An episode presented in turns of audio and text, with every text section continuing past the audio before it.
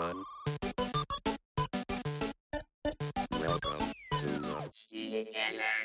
Herzlich willkommen im Spielekeller, Folge 68 mittlerweile mit. Ja, äh, ach so, wow! Boah, jetzt hast du mich aber richtig krass hier. Das hast du noch nie gemacht. Das ist nicht dein fucking Ernst, Mann. Oh yeah. Ja, hallo. Äh, Mit Chris Hahner, sage ich jetzt einfach mal, ja? So, Und? Ja, und Dennis Elgelo Gehlen. Du bist ja ein, F- du bist ja ein Frechdachs, Mann. Wollt, Das ich hast, wollte dir mal den Vortritt lassen. wow. Du hast schon, also das, das, ja, das, okay. Ja, gut, weiß ich Bescheid. Werde ich mir, werde ich mir merken. Aber das Ne? war doch was Positives. Ja, ich glaube, du hast da einfach glaub, Du hast das gerade nicht gefühlt, dich zuerst da starten zu lassen und hast gedacht, schiebe ich den Ball einfach rüber zum Gelo und guck mal, wie er so darauf reagiert. Ja, fantastisch. Ja, gut. Na, wie ist es? Gut. Man stelle fest, knapp 30 Grad ist etwas zu warm für einen Halbmarathon. Boah. Ja, also das sind jetzt unsere be berühmten zwei, drei, vier Minuten, um mal uns kurz Hallo zu sagen. Sag mal, du läufst immer noch fleißig, du hast gesagt, viermal die Woche. Jetzt Ja. machst du auch wieder ein bisschen was äh, Körpertraining mit Dumbbells, habe ich gehört. Das korrekt. Körper, merkst du schon Unterschied? Körperlich? Ja, ich merke auf jeden Fall, dass die Laufeinheiten nicht mehr so leicht von der Hand gehen. Das ist kein Spaß. Also du merkst halt, dass der Körper noch ähm, mit anderen Sachen beschäftigt ist. Ja. Und die Beine sind halt durcher als durch. Also du merkst halt tatsächlich schon, dass es nicht mehr ganz so einfach von der Hand geht. Und hilft mir aber dabei, das Tempo ein bisschen zu regulieren. Also ich laufe mittlerweile etwas langsamer, aber schon die gleichen Distanzen. Ich krieg's Okay. halt nur aktuell nicht mehr auf dem, auf meinem, ne, für mich schnellem Tempo so richtig hin. Äh, Also regelmäßig, weil da merkst du halt echt, dass äh, das Gewichtetraining dann schon irgendwie auf den Körper geht. Ja, das, ähm, das hört sich nice an. Bei mir ist es ja so, ich bin immer noch in meinem CrossFit-Wahn, äh, ziehe das knallhart durch, kein, kein Break gemacht bisher, zwölfte Woche gestartet. Es läuft gut, ich bin happy. Meine Beine sind nach und allem eigentlich, ist immer noch schwer. Ich habe immer noch oft Muskelkater und ich finde es richtig geil. Es ist richtig, richtig nice. Du siehst aber auch immer aus, als wärst du schwimmen gewesen oder duschen. Es ist geisteskrank. Der Schweiß, also ich habe ja im Poolhaus einen Fitnessraum, deswegen passt das ja fast schon wieder. Ähm, aber das ist wirklich krass, wie man da schwitzen kann. Das ist, also ich bin komplett nass. Das T-Shirt ist wirklich, ich kann es auswringen. Das ist no joke. Ich habe es letztens einfach ausgezogen, es ging nicht mehr. Ich, es, es, es war verrückt. Aber es ist geil. Also der Sport ist geil. Ich feiere es, weil man sich selbst pushen muss, weil man sich selbst besiegen muss. Und ich liebe es, ich liebe ja die Competition und mich selbst zu schlagen ist gut. Ähm, äh, starkes Mindset, was man da braucht, um das jedes Mal wieder zu können, weil du wirst immer fitter und gleichzeitig bist du immer wieder genauso kaputt und du musst dich jedes Mal genauso quälen. Das ist keine Ausreden. Das ist krass. Ja, meine große Schwierigkeit ist die, dass ich das, ich habe so ein Adidas Laufprogramm angefangen über drei Monate. Ich glaube sogar vier. Und das endet übernächste Woche. Und das Ziel war halt, den Halbmarathon in unter zwei Stunden zu laufen. Das war so das, was, was ich wieder für mich machen wollte. Da bin ich auf einem richtig guten Weg. Aber wenn ich mir die aktuellen Temperaturen anschaue, sehe ich mich in zwei Wochen keinen Halbmarathon in unter zwei Stunden laufen. am Strand siehst du dich da. Ja, also ich sehe das nicht. Ne, das ist von der, könnte ich das, wenn es kälter wäre, bestimmt mittlerweile, könnte schon klappen. Aber ich habe gestern gemerkt, also ich war, ich glaube, ich war 30 bis 40 Sekunden langsamer auf den Kilometer. Mhm. Ja, das macht, macht Ja, Das einen- merkst du, macht ne? einen Das ist halt, dann ging das aber auch entspannt mit einem guten Puls. Aber es ist halt schon heftig. Also da müssen wir jetzt auch gar nicht lang drauf rumkauen, aber du merkst halt schon, das Wetter macht einen riesen Unterschied. Absolut. Sag mal, dann gehe ich mal kurz ins Business rein, bevor wir, wir, bevor wir gleich weitermachen mit unserem großen Thema. Denn Wir sprechen heute nämlich ganz aktiv über Twitch. Ich habe am Dienstag letzte Woche, ich weiß nicht, ob ihr ihn kennt, Grobi TV besucht. Großbildschirme TV, TV heißt das eigentlich, aber der Grobi, äh, geiler Kerl, äh, Patrick hieß er, glaube ich. Ähm, der macht so Kinoräume Mhm. für alle möglichen Leute. Bei dem war ich zu Hause, der, also zu Hause bei ihm äh, auf der Arbeit der Typ ist so ultra geil, Mann. Der hatte da, der baut Kinoräume für privat, für im sechsstelligen Bereich. Der hat ein eigenes, der hat eigene Systeme da überall rumstehen äh, für Showcasing, für potenzielle Käufer, Käuferinnen. Und das war crazy, Mann. Der Typ ist so geil, der ist so tief drin. Ich saß da drin, hab mal kurz Kinoerlebnis auf nächstem Level bekommen von ihm. Junge, Junge, Junge, das war un unfassbar. In Cars sitzt er. Ich habe Mhm. ihn hart gefeiert, Mann. Ich habe ihn über, über Sony kennengelernt. Die haben ihn connected und gesagt, ihr solltet mal reden. Ihr seid beide hier irgendwie, macht geile Sachen. Chris, geil, Mann. Also bekommst du jetzt ein Heimkino. Also er kommt mal vorbei und guckt sich mal an, was wir, äh, wie unser Wohnzimmer aussieht. Denn, äh, denn Sony hatte mir in so einem Nebengespräch dann auf dem Project V gesagt, hey, wie du machst hier so äh, coole Events und bla bla bla. Wollen wir nicht, wir haben so ein Projekt, wir wollen den mehr in den Gaming-Markt reinbringen. Ich, wir hatten kein Problem, dir einen hinzustellen. Da habe ich natürlich große Augen bekommen, habe gesagt, ah, also da finden wir schon eine Lösung, ähm, weil ich habe doch hier diese und diese Events gemacht, das ist doch mega cool. Und dann hat sie gesagt, ich kenne da jemanden. Ey, freies Heimkino. Jo, da finden wir eine Lösung. Wir, ich kenne da jemanden und der macht richtig geilen Scheiß. Äh, und der wohnt bei dir ums Eck. 15 Minuten, ne? 15 Minuten entfernt. Und da habe ich gesagt, da fahre ich gerne mal hin. Und, und der Micha Bister ist ein Riesenfan von ihm. Also der, ist, der guckt den seit zehn Jahren gefühlt oder so. Und ja, geil. Also wirklich unfassbare Sachen macht er. Ge geil, wie viel Technik es gibt, die noch gar nicht auf dem Markt so Mainstream-mäßig unterwegs ist. Und auch tatsächlich nicht so teuer im Verhältnis. Ich war wirklich überaus überrascht. Der hat mir so einen Bildschirm hingestellt und gesagt, der kostet 100.000. Daneben hat er was hingestellt mit Projektor, Nahprojektor, alles zusammen 100 Zoll oder mehr für 3.000 Euro. Und ich sag, aber er hat gesagt, was tippst du denn, was das Ding kostet? Ich sag, ja, das wird jetzt wahrscheinlich sogar noch mehr kosten. Und dann haut er einfach raus, ja, das kostet 3.000. Ich war wirklich, ich habe mich gefühlt wie der größte Noob, Mann. Ich habe mich wirklich gefühlt wie der größte Noob. Wir Also, haben das ja mal thematisiert, als wir über Venues gesprochen haben. Aber Populous baut ja in Las Vegas dieses Sphere, also diesen, diesen riesen, diese riesen Kugel mit, ich weiß nicht wie viel gefühlten Millionen LEDs, ne, wo du ja alles drauf projizieren kannst von außen. Und die haben mich damals weggeblasen, weil, also als es um Sound ging, die arbeiten mit irgendwelchen Soundbeams und du kannst quasi jeden Sitzplatz individuell bespielen. ja, Das heißt, insane. Ne, so wie die mir das erklärt haben, könnte ich den deutschen Broadcast schauen, mehr oder weniger. Ja, also ich sitze in der Arena mit dir, ich höre es auf Deutsch, du hörst es auf Englisch und du hast kein Problem mit Störgeräuschen oder ähnlichem. Ich habe keine Ahnung, wie das funktioniert. Ich weiß nur, dass ich mir dachte, okay, wenn wir da schon angekommen sind, habe ich aber viel verpasst. Absolut. Ja, das ist, also Audio hat mich da auch wirklich nochmal umgehauen, was man da alles machen kann. Ne? Also das ist verrückt. Ja, geil. Lass uns gerne Kino nur noch bei dir. oder? Ja. Wie bitte? Kino nur noch bei dir. Ja, du kommst vorbei. Wohnst ja auch nicht weit weg. Mal Wir gucken. haben, wir haben ihn gerade schon lachen gehört, als es um das Heimkino ging. Wir haben uns natürlich einen Gast eingeladen, den äh, The One and Only, den äh, fantastischen Simon Ola. Hallo, guten Morgen, vielen Dank. Wenn ihr hier in eurem äh, kleinen privaten Kaffeekränzchen hier so eine Comedy-Show abliefert, da fällt es mir sehr schwer, nicht euer Laughing-Track zu sein. Ich hätte von Anfang an schon lachen können. Ich habe mich zurückgehalten, aber es ist schwer, ja. Da, äh, ja, ja, schön da zu sein. Hey, danke für die Einladung. Du bist Gast, du darfst alles. Danke. Das ist wohl wahr. der, der Kunde ist König, oder was? Kaufst du auch was? Oh. ja, schön, dass ihr äh, so am Ochsen seid, äh, sportmäßig. Das freut mich sehr. Ich hatte auch eine kleine Phase Anfang des Jahres und ähm, hab, dann hat sich aber wieder so ein bisschen, das ist, ist eine Frage der Wege auch immer für mich. Ich meine, ihr habt euren, ihr euer Zeug zu Hause, aber in die Gym zu kommen vom gemütlichen Zuhause ist schwieriger, als wenn man von der Arbeit kommt Voll. oder sowas.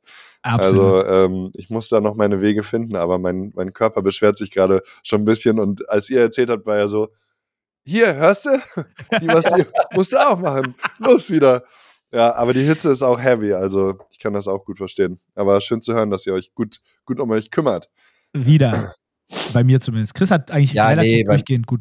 Weiß Ja, nee, bei mir ist auch schon eher wieder. Also ich hatte eine Zeit Ja. lang auch, ähm, müssen wir jetzt nicht ne, rein, aber Ja. Nee, es, wird, es wird Zeit, Simon. Sagen wir es mal so. Es Ja. wird für allerhöchste Zeit. für Simon, alle. wir kennen uns schon seit unglaublich vielen Jahren mittlerweile. Es sind auf jeden Fall zweistellige Jahreszeiten, also Ja. niedrig, aber über zehn Jahre. Das ist fantastisch. Und es freut mich, dass wir heute wieder Zeit finden, miteinander zu sprechen.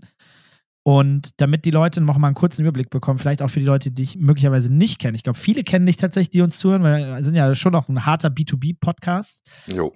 Trotzdem, mich würde es sehr freuen, wenn du vielleicht, und auch für die Historie, weil ich, das weiß auch nicht jeder, der dich kennt, wie das alles bei dir anfing. Wo hast du damals so im Gaming E-Sport angefangen? Bis, wo bist du heute? Vielleicht kannst du mal kurz einen Umriss geben. Gerne, ich gebe euch einen Abriss. Also, ähm, äh, eine Sache, die natürlich äh, erwähnenswert ist, ist, dass ich äh, auch in der Industrie als Simon Kosche bekannt war. Ne? Das war mein alter Nachname. Ich habe nicht geheiratet, sondern äh, Ich habe, nachdem ich bei Twitch rausging, so ein bisschen mein Leben geordnet und ich bin als Simon Ola geboren. Der andere Name wurde mir angeheiratet. Längere Story und so weiter. Aber weil mich das viele Leute auch fragen, Ola, wer ist das? Ist der Twitch hieß ja nicht anders. Genau, also, aber ich heiße jetzt auch schon seit vier Jahren Simon Ola, O-H-L-E-R, ja, kann man sich auch dran gewöhnen. Ähm, so viel vielleicht dazu ganz kurz. Ja, und äh, Historie. Wir kennen uns, ich würde sagen, seit äh, 13 Jahren, äh, Dennis. Seit 2010 ungefähr, StarCraft 2 Launch. Ähm, ich hatte davor nichts mit E-Sports zu tun. Du natürlich äh, schon. Lange Zeit, auch, auch davor. Ähm, ich habe StarCraft 2 entdeckt.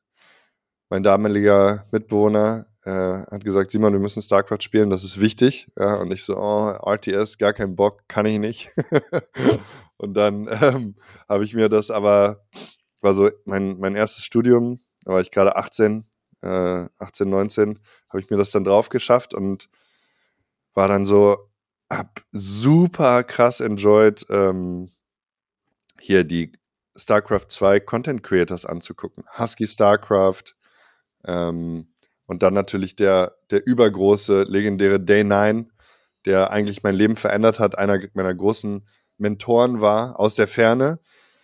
Ja, und mir viel ähm, Englisch beigebracht hat, viel Rede, gute Reden, guten Redefluss, gute Comedy beigebracht hat und so weiter.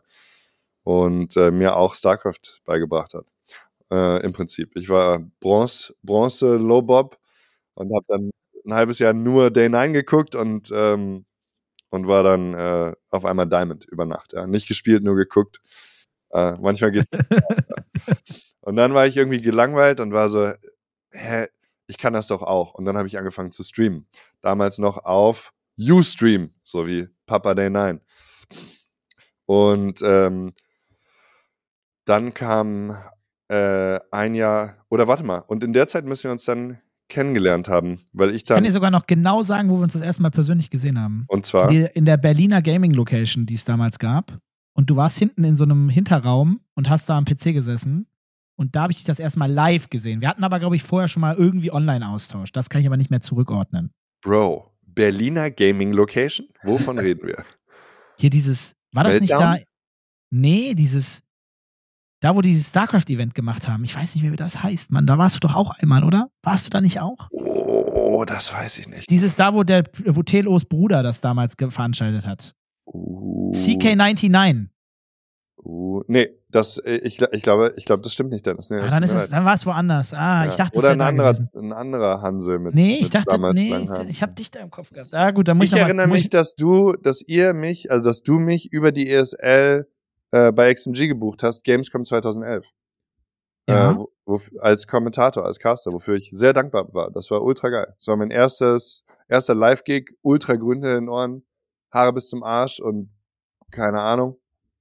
Aber das Geil. war so, und ich war auch so damals halt ein Kid und dachte mir, hä, dieser Gelen, keine Ahnung, der macht jetzt da die StarCraft-Events auf Englisch, Englisch so mittel, äh, Ja, so ein bisschen so ein, so ein Film gefahren, war so, ist ja cool, jetzt bucht er mich, weiß ich auch nicht, aber natürlich in Retrospekt äh, war mega geil, war mega, mega gönnerhaft.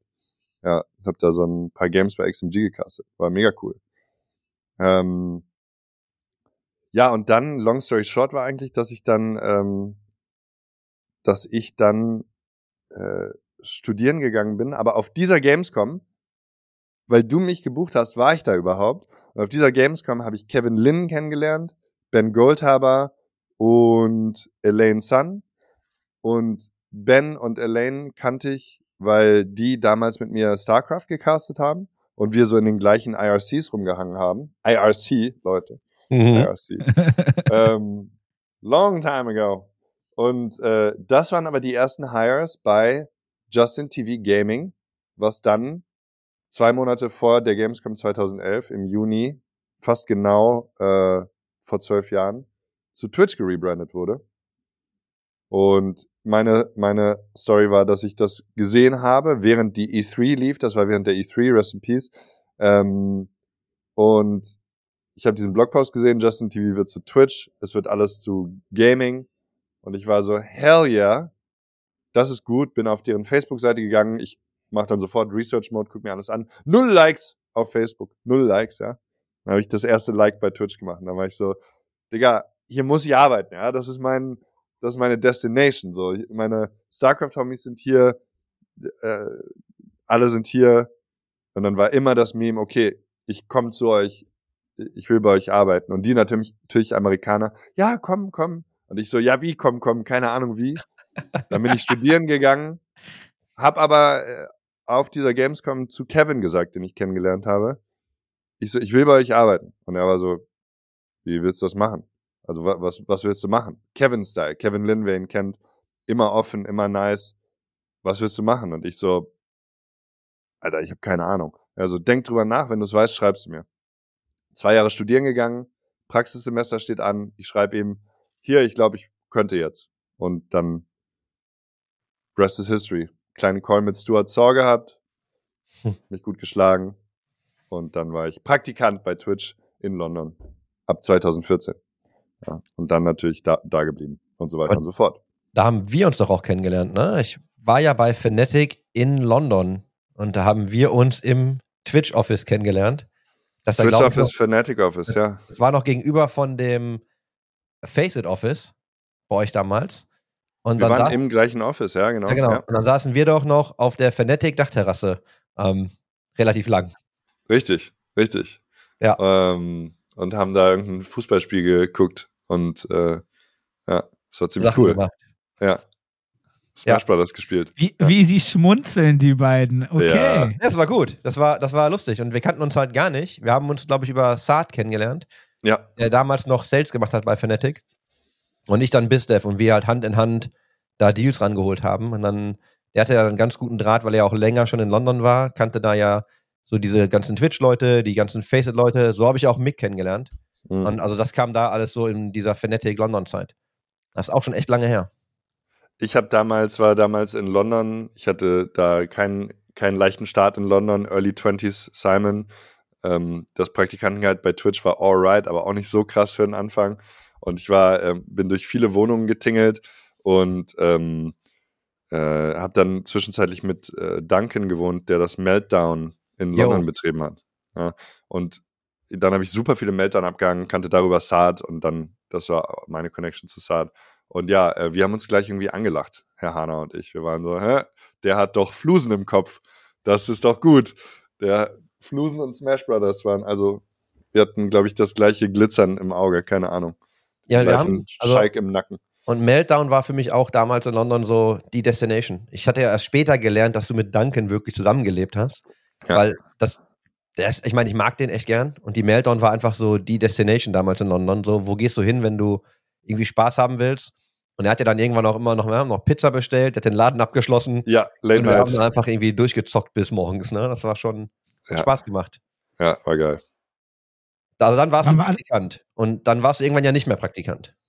Ja, richtig. Also, äh, wie gesagt, April äh, 2014 bin ich dann, bin ich nach London gekommen und ich hatte mir, also Praktikant war ich in meiner Welt, weil ich war noch an der HDM in Stuttgart eingeschrieben ähm, brauchte ein Praxissemester. Das war also mein Framing sozusagen. Bei Twitch war ich Contractor ähm, und zwar als Local Localization Manager.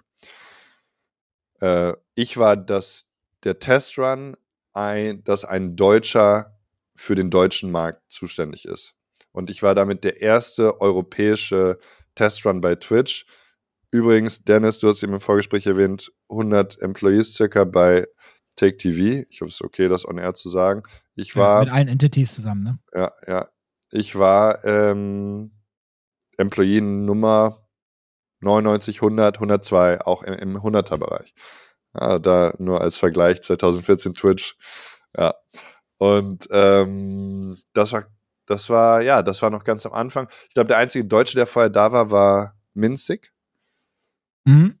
Äh, aber der war ja E-Sports und BizDev, war halt so dieses normale, wie halt ein Unternehmen wächst. Ja, holt mal den ran, holt mal den ran. Ich war in der Industrie ja so nicht bekannt, außer als Caster, war aber eben Deutscher und wollte dringend bei Twitch arbeiten. Das war sozusagen mein, falls auch jüngere Leute zuhören, also ich hatte dieses ganz bestimmt diesen Drive. Ich muss bei Twitch arbeiten. Und Twitch hat mich dann eben für das genommen, was sie glaubten, was gut ist. Nämlich, okay, da kann Deutschland machen. Dann habe ich letzten Endes angefangen, Leute anzuschreiben und äh, den deutschen Markt zu bis Devon, ja, und zu sagen, hi, ich bin hier, wer will reden, so ungefähr. Ja, und ein halbes Jahr später war August 2014. Äh, wer weiß, der weiß. Da war, kam dann erst die große News, die wir auch alle über Nacht bekommen haben, wo uns keiner von gewarnt hat. Twitch wird an Google verkauft.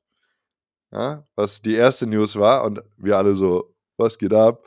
Und alle Chefs waren so, oh mein Gott, das soll keiner wissen. Und dann hat es nicht gestimmt, ne? Äh, dann war es äh, eine Woche später Amazon. Ja, und dann wurde ich mit übernommen.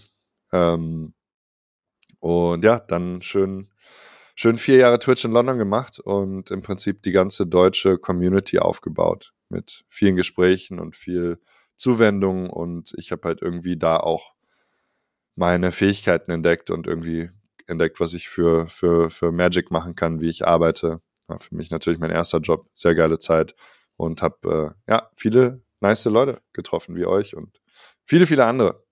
Gute und Zeit. nur um das, nur um noch mal reinzuhacken, ne? weil du hast das jetzt so beiläufig erwähnt, aber ich glaube, wenn ich mich, also wenn ich in der Zeit zurückgehe und mich frage, was waren so diese krassen Meilensteine der E-Sports-Industrie, die eigentlich das Ganze dann so nach vorne katapultiert haben und auch das Wachstum so massiv beschleunigt haben, ich meine, Twitch ne, mit Distribution, ähnlich wie YouTube, war ja immer ein Riesenfaktor. Aber ich erinnere mich noch daran, dass als, als die Acquisition announced wurde, dass Amazon kauft irgendwie Twitch, da sind ja alle ausgeflippt. Und dann ging es ja irgendwie um Medienrechte, dann hat ja, dann hat ja sofort irgendwie die MTG sich einen Share in der ESL gekauft, dann haben wir noch die DreamHack gekauft, dann wurden ja die MLG-Assets verkauft irgendwie. Also dann, dann hat ja jeder auf einmal gesagt, okay, scheiße, wir müssen uns hier irgendwie Rechte sichern offensichtlich oder zumindest Distributionsnetzwerk. Und das hat ja damals auch so eine riesen Investitionswelle in die E-Sports-Industrie angestoßen. Und ich glaube, gerade diese, also diese Übernahme und das Announcement ist mir auch immer noch so im Kopf hängen geblieben, weil es danach einfach so massiv beschleunigt wurde. Ne, auch wie viel Geld in die Industrie kommt und wer Geld reinsteckt. Also das war schon äh, ein gutes Stück Geschichte äh, kommt mir jetzt härter äh, in den Kopf, wo, wo du es sagst, aus deiner Perspektive, die, die ich immer sehr schätze, die sehr analytisch ist. Und äh, ich war damals 23 und habe mich über meinen Paycheck gefreut, Baby. Yay. Also, keine Ahnung, äh, war nie, ich war nie ein Industry-Hase, muss man sagen. Ich habe mich immer ähm, um Creator und ähm, eigentlich immer nur meine Welt so, ich habe immer ein bisschen in meiner eigenen Welt gelebt. Ähm, aber ja, ja, ja, sehr guter Punkt. Kann ich so nachvollziehen, würde ich sagen. Haut ja auch. Nie, noch nie drüber nachgedacht. Aber ja, ja, auf jeden Fall. Ja. Aber das haut ja auch super in die Kerbe, warum wir jetzt auch noch mit dir sprechen wollten, ne? Weil gerade wenn du sagst, hey, ich habe mich immer um Creator gekümmert, habe da immer so mein Ding gemacht und wir reden ja gleich über diese Announcements und was passiert ist, aber hm. Twitch ist ja schon aus der Historie einfach gewachsen, super ähm, Creator-zentrisch zu denken und hey, wir, wir helfen hier, Content zu verteilen und wir machen alles für die Community. Und als Anekdote kann ich nur sagen, als ich nämlich damals, ne, zu der Zeit, zu der wir uns auch kennengelernt haben, zu Fnatic kam, haben die noch auf Azubu gestreamt. Weil die da einen Deal hatten. Und ähm, für mich war das am Anfang noch so, ich habe mir halt die Frage gestellt, wenn ich doch Yellowstar, damals noch, ne, wenn ich den noch sehen will, ist mir doch fast egal, wo ich mir den anschaue. Hab dann aber relativ schnell gelernt, nein, ist es nicht weil Twitch einfach zu dem Zeitpunkt eine so eng geknüpfte Community hatte, dass die Leute immer zuerst zu Twitch sind und sich dann überlegt haben, was sie sich eigentlich anschauen wollen. Was für mich damals einfach, ich will nicht sagen unverständlich war, aber ich hätte nicht gedacht, dass es so massiv ausgeprägt ist. Und nachdem wir dann ja irgendwie auch mit den Leuten wieder den Deal ähm, mit Twitch hatten, also für Fnatic, sind ja auch da die Zuschauerzahlen so massiv explodiert, und Azubu, ne, Hitbox, dann war es irgendwann, sind die gemerged zu Smashcast, sind nicht mehr so da. Also du hattest zu der Zeit auch, glaube ich, gar keine richtige Möglichkeit, Twitch da anzugreifen und die Leute wegzuholen. Frag mal Dennis Gehlen, was der dazu sagt. Ja, kleine Anekdote dazu. Was sagst du dazu? Sehr früh, ähm, ich meine, ich war ja wirklich auch von Anfang an bei der ganzen Justin TV-Twitch-Bubble wirklich von Tag 1 auch wirklich dabei. Und ich habe sehr früh ein Angebot von Azubo TV bekommen und habe das erste Mal in meinem Leben äh, sehr lange über etwas nachgedacht im Businessbereich, weil damals war einfach so, wie Simon sagt, er hat seinen Paycheck bekommen, ich habe einfach geilen Content gemacht und konnte davon leben und es war, es hat ausgereicht, es war einfach geil. Und dann gab es auf einmal ein Angebot von Azubo und das kann man ja heute so sicherlich mal erzählen. Ähm, die haben mir einfach von heute auf morgen fast eine Million angeboten. Zu einer Zeit 2014 vielleicht. Und ich habe mir gedacht, wie eine Million. Das passt ja jetzt gar nicht zu dem, was ich gerade einnehme. Das ist ja viel mehr, als ich im ganzen Jahr mit allem einnehme. Und äh, ich weiß gar nicht, was ich da einen Umsatz hatte. Das war nicht viel auf jeden Fall. Vielleicht 400.000 oder so. Und habe ganz lange überlegt und habe aber dann für mich damals schon festgestellt, auf gar keinen Fall gehe ich zu Asubo. Das ist auf gar keinen Fall. Ich bleibe hier bei Twitch. Hier ist mein Zuhause. Hier ist die Community. Hier sind die, hier sind die zuschauenden Menschen. Wenn ich das mache, dann wird das safe für mich persönlich nicht die richtige Entscheidung sein selbst wenn das Money jetzt vielleicht gerade richtig heftig winkt und mir das vielleicht in anderen Bereichen helfen könnte, aber für die Community, die man auf Twitch aufgebaut hat, auf gar keinen Fall. Ähm, und nicht viel später war Super und auch nicht mehr relevant. Also das ging relativ schnell bergab danach. Ja, und für mich war das eine sehr witzige Phase, weil ich dann, weil ich dann einige Kandidaten in der Inbox hatte und war so, ja, jetzt ah, da gibt's hier Angriff und ich wusste nicht, dass das eine, eine coole Millie ist, Dennis. Das ist, äh, das hast du mir da, glaube ich, so nicht gesagt. Vielleicht angedeutet. Ich hatte natürlich überhaupt keine Ahnung von Businessman. Ich, äh, von Businessman. Ich bin immer noch kein Businessman. Ähm, aber äh, ich muss halt darum verhandeln und war halt so, und ich bin halt zu Stu und Chris und war so, yo, Azubu im Angriff, was machen wir denn jetzt so? Und es war so eine schöne stoische Aufgabe bei uns zu sagen, nee, die haben jetzt gerade so ein bisschen Geld von irgendwelchen Lelex, aber wir sind die Real Ones, Twitch. Ja, wir, wir, wir haben die, genau was du gesagt hast, Chris, wir haben die Community, wir sind da. Ähm, du musst den Leuten sagen, so sehr das auch für uns der Vorteil ist, dass die darunter leiden werden. Wenn sie jetzt weggehen, dann, dann brechen die einen Ast ab und das ist dieses Community-Thema. Und wir bauen für die Community und du kannst mit Geld das nicht aufwiegen. Ähm, die Grassroots, die wir gebaut haben, die uns mit der Community verbinden, die genau diesen Effekt erzeugen, den du gerade genannt hast, Chris, das habe ich immer als Argument gebracht. Die Leute gehen auf Twitch und dann gucken wir mal weiter. Ne? Dann gucken wir, was wir anklicken. Äh, aber das ist nicht du gehst nicht für einen bestimmten Kanal, du bookmarkst dir nicht den Yellowstar oder den Tech-TV-Kanal, außer du bist richtiger Ultra, richtiger Hardcore-Fan. Ähm, ja, und das ist ja auch mit den ganzen Subscribern und so, das hat sich ja tatsächlich absolut bewährt. Ne? Ähm, bis heute, das ist bestimmt unser Thema so ein bisschen, ähm, weil jetzt ist natürlich wieder Angriff ähm, und Unsicherheit, aber für Angriff mich. von innen würde ich das ja Ich- teilweise boah, sagen. Ich wollte gerade sagen, aber ist es nicht Friendly Fire zum Teil schon okay, okay, ja, let's, I mean, ja. Wie, Ein Stück weit schon. Lass uns, das, lass uns das doch einmal ganz kurz aufrollen. Ich kann das nicht so gut wie der Johnny, aber ich versuche mal zu summarizen, um was es hier heute geht. Denn letzte Woche am 7. Juni, wenn ich nicht ganz falsch liege, genau, gab es ein Announcement von Twitch. Ähm, gar nicht so super high, überall breit gefächert mit offizieller Pressemitteilung, wie man sich sonst so vorstellen würde. Ähm, es werden Sachen geändert. Äh, die Policies werden angepasst und das Monetarisieren über Drittanbieter oder äh, auch anderen Themen, ich kann da mal ein paar Sachen vorlesen. On-Stream-Logos werden limitiert auf 3% des Screen-Size äh, für streamende Menschen. Äh, Burnt-in-Video-Ads äh, sind nicht mehr erlaubt. Äh, Display-Ads, also Burnt-in, sind nicht mehr erlaubt. Ähm, Audio-Ads genauso, Burnt-in sind nicht mehr erlaubt. Und es gab schon die Gespräche zu 70, 30 wird komplett gekillt. Das ist ja limitiert mittlerweile. Ähm, äh, Tipped Incomes über Bits, die man ja, die Twitch-Währung, sollen äh, mit 30 Prozent nochmal äh, ja, gecuttet werden. Dabei nehmen sie sich schon in der Umwandlung Geld von Euros, Dollar zu Bits. Da geht schon was verloren. Ähm, und regionale Subs werden also ne, angepasst an den Markt sozusagen. Das finde ich übrigens gut. Das ist was Positives, möchte ich übrigens dazu sagen. Äh, grundsätzlich äh, werden auch angepasst. Und es äh, wurde im Prinzip, äh, wie man, äh, vielleicht wie man sagen kann, äh, Twitch versucht sich sehr stark zwischen den Creatoren und den Sponsoren und den Werbepartnern zu stellen, in voller Gänze, was vorher immer so ein, ja, so ein friendly Miteinander war. Ne? Twitch hat vermarktet natürlich über Pre-Rolls, Mid-Rolls und alles, was es sonst so gibt. Teilweise auch Influencer-Bookings und Kampagnen. Äh, aber man durfte auch selber Dinge tun. Und das sollte jetzt möglichst, nenne ich es mal, unterbunden werden, damit die Kohle gechannelt über Twitch läuft. Und dann kann das ja gerne auch verschlechtert und mit weniger Geld wahrscheinlich bei dir ankommen. Ähm, und, und das hat einen riesigen, einen, ich würde schon sagen, einen riesigen Shitstorm ausgelöst in der Ja. weltweiten Gaming-Community, die Twitch kennt, auf ein Level es gehievt, dass Menschen wie der größte Creator der Welt, Mr. Beast, sich dazu gemeldet hat, dass Elon Musk auf äh, Mr. Beasts Kommentar geantwortet. Mr. Beast himself hat gesagt, ich glaube aus Protest werde ich dann jetzt mal bei Kick streamen, dem Konkurrenten, äh, aus Protest, also wirklich einfach nur aus Protest. Und Elon Musk sagt einfach nur, great. Ähm, das Ding ist ziemlich schnell, ziemlich heftig eskaliert bis zu diesem Punkt. ähm, Müssen wir, glaube ich, einmal kurz erklären, was das eigentlich bedeutet Ja. und warum wir glauben, dass sie das gemacht haben.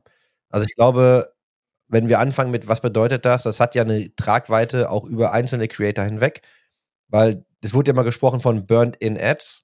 Die habe ich jetzt verstanden als, weiß ich nicht, alles, was ich über meinen OBS schon irgendwie Ja. mit reinjage. Ja.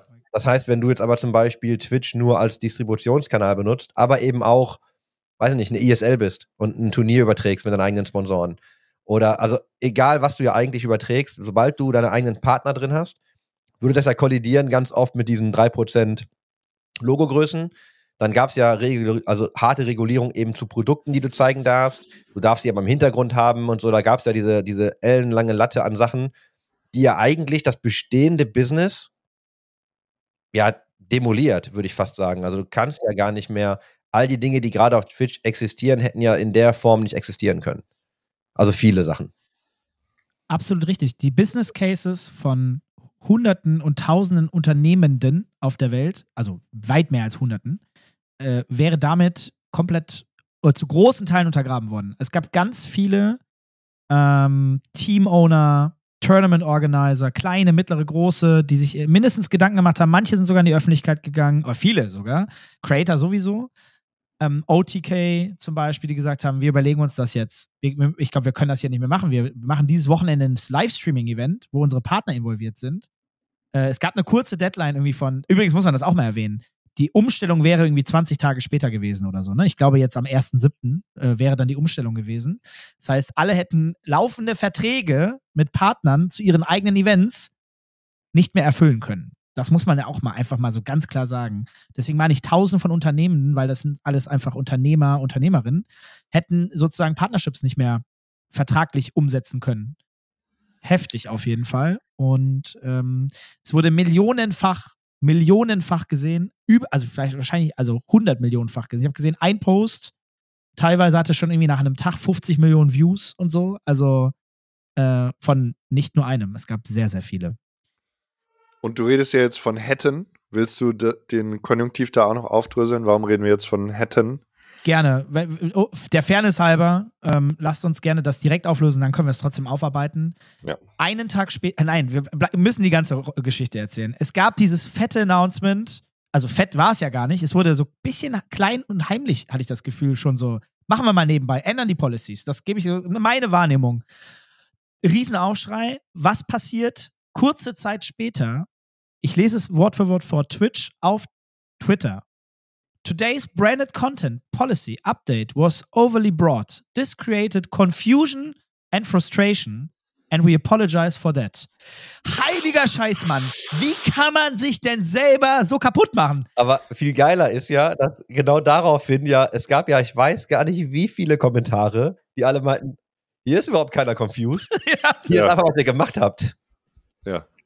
also ja, ich ja, das, ist der- das ist der klassische, äh, das klassische, oh, ähm, sorry, äh, you must be confused. Und dann die Antwort ist, I'm not confused, I'm very angry, you were very clear, right? I'm not, this is not about confusion. Das ist so ein, ein klassischer, ja. ich, lese, ne? ich lese einen Kommentar daraus vor. Grubby, der bekannteste Warcraft 3-Spieler Uh, aller war hart, Zeiten. Den ich auch gesehen. Uh. I was not confused. I don't think anyone was. I think Twitch is being confused about the consequences of this policy update.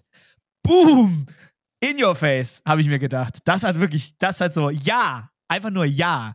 Und das war Grubby nicht ist der im einzige. Zweifelsfall auch nicht zu spaßen. Also wirklich, das hat mir so wehgetan, zu lesen, wie Twitch darauf reagiert hat, um dann zu wissen, dass jetzt die Hölle nochmal weiter losgeht. Also die, die Lava läuft. Das geht jetzt einfach weiter. Also schlechtes, schlechtes Crisis Management wahrscheinlich im ersten Moment. Das schlechteste, das ich von Twitch seit Gründung gesehen habe. Meiner Meinung nach. Dann ich ging's weiter. noch nie gesehen, dass es schlechter war. Es ging aber weiter. Daraufhin, äh, ich möchte es am liebsten mal vorlesen. Ähm, daraufhin gab es trotzdem noch eine weitere Reaktion. Und äh, ich lese jetzt mal die letzten Twitter-Posts, nämlich an dem Tag noch vor. We do not intend to limit streamers' ability to enter into direct relationships with sponsors. And we understand this is an important part of how streamers earn revenue. Weitere, also es wird dann, äh, ich sage mal in Anführungszeichen, sich so ein bisschen gerechtfertigt, Warte, so hey, was wa- wollen wir eigentlich damit Was sagen? heißt das auf Deutsch, was du gerade vorgelesen hast? Heißt sowas wie, niemand hat die Absicht, eine Mauer zu bauen? Im Prinzip schon, wir wollen, dass ihr weiterhin mit Partnern direkt arbeiten dürft, um Sponsorships, also Geld einzunehmen und Revenues, also eigene Einnahmen zu kreieren, ne? Ja, auch Und- kleiner historischer Scherz, ne? Das ist äh, Ja, klar auch. Äh, ja, Das sorry, ist, Mann, ich, ja, ich Ja, weiß, ja. du bist drin. Ich, ich mache dir den Joker ein bisschen, ne? Das Ja, ist ja. also. Nein, nein, wir, wir wollen das nicht, was wir machen. Was wir hier machen, wollen wir nicht. Wir sind ja gerade auch schon halb zusammengebrochen vor Lachen, als du noch gelesen hast. Das war schon. Äh, also, auf ja, ja, es ist, also ich habe, sorry, ich lese, sehe äh, sehe eure Gesichter ja, gerade nicht, weil ich genau. hier beide Bildschirme mit Quotes überall aufhabe. Ja, ja. Und es geht weiter. Ähm, äh, we wanted to clarify our existing ads policy that was intended to prohib- prohibit uh, third-party ad networks from selling burnt-in video and display ads on Twitch, which is consistent with other services. Das, was Chris vorhin gesagt hat, ne, wenn Leute im OBS so äh, Third-Party Werbung einbauen äh, über Ad-Rolls im Prinzip. Ne? Ähm, und es geht weiter. We missed the mark with the policy language and will rewrite, uh, re- rewrite the guidelines to uh, clearer. Thank you for sharing your concerns and we appreciate the feedback. We'll notify the community once we have updated the language. Alles am gleichen Tag passiert. Also im Prinzip wurde Aber gesagt, okay, Mist the Hände Mark hoch. Klingt ja ganz anders, ne? Also wenn, wenn, sie jetzt, also, und ich sag dir jetzt, wie ich das verstehe, und ihr könnt mir bitte einfach sagen, ob ihr das genauso versteht. Sie machen also etwas, merken, dass die Community das scheiße findet, hauen dann erstmal was raus, was vielleicht so ein bisschen corporate ist, so hey, da war irgendwie Confusion, so wir, ne, wir, wir fixen das irgendwie, woraufhin sie noch mehr Shit bekommen, weil sie einfach sich, da haben das nicht sehr community-nah kommuniziert und kommen dann mit einem Statement und sagen, okay, ähm, ne, we missed the mark, wir haben das hier verfehlt, wir wollen da einfach gar keinen beschneiden, wir schreiben das einfach alles nochmal neu und melden uns. Korrekt. Es war halt auf, in meiner Welt nicht auf Augenhöhe. Ne? Die, die, das Feedback auf, oh, hier ist was schiefgelaufen, ihr habt das falsch verstanden. Das fühlt sich halt nicht nach einem gemeinsamen Gespräch hier gerade an. Ne? Ja. Ich habe hier auch nochmal eine, mir ist gerade was aufgefallen, während du das vorgelesen hast. Also, ähm, äh, ist ja hier alles Aufarbeitung, Interpretationslage, ne? Was passiert da wirklich? Wissen wir nicht, ja? Ne? Aber okay. Ähm, was diese Burnt-in-Ads angeht, ja, die haben gesagt, es geht um Third-Party-Networks, die die Ads verkaufen. Jetzt ist, muss man verstehen, Twitches ähm, Core-Business-Model ist Ads. Nicht wahr? Und Twitch hat ein riesiges Sales-Team worldwide, das Ads, Ads, Ads, Ads, Ads verkauft.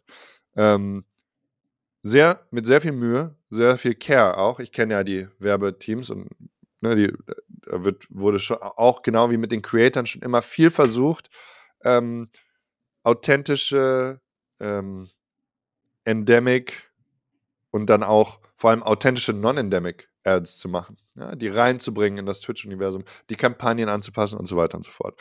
Was ich da jetzt höre, und ich weiß davon nichts, ist, dass es Third-Party-Networks gibt, also quasi so wie ne, Ads sind immer Gold Rush und es gibt immer dann unendlich Agenturen und Unteragenturen, die reinverkaufen wollen.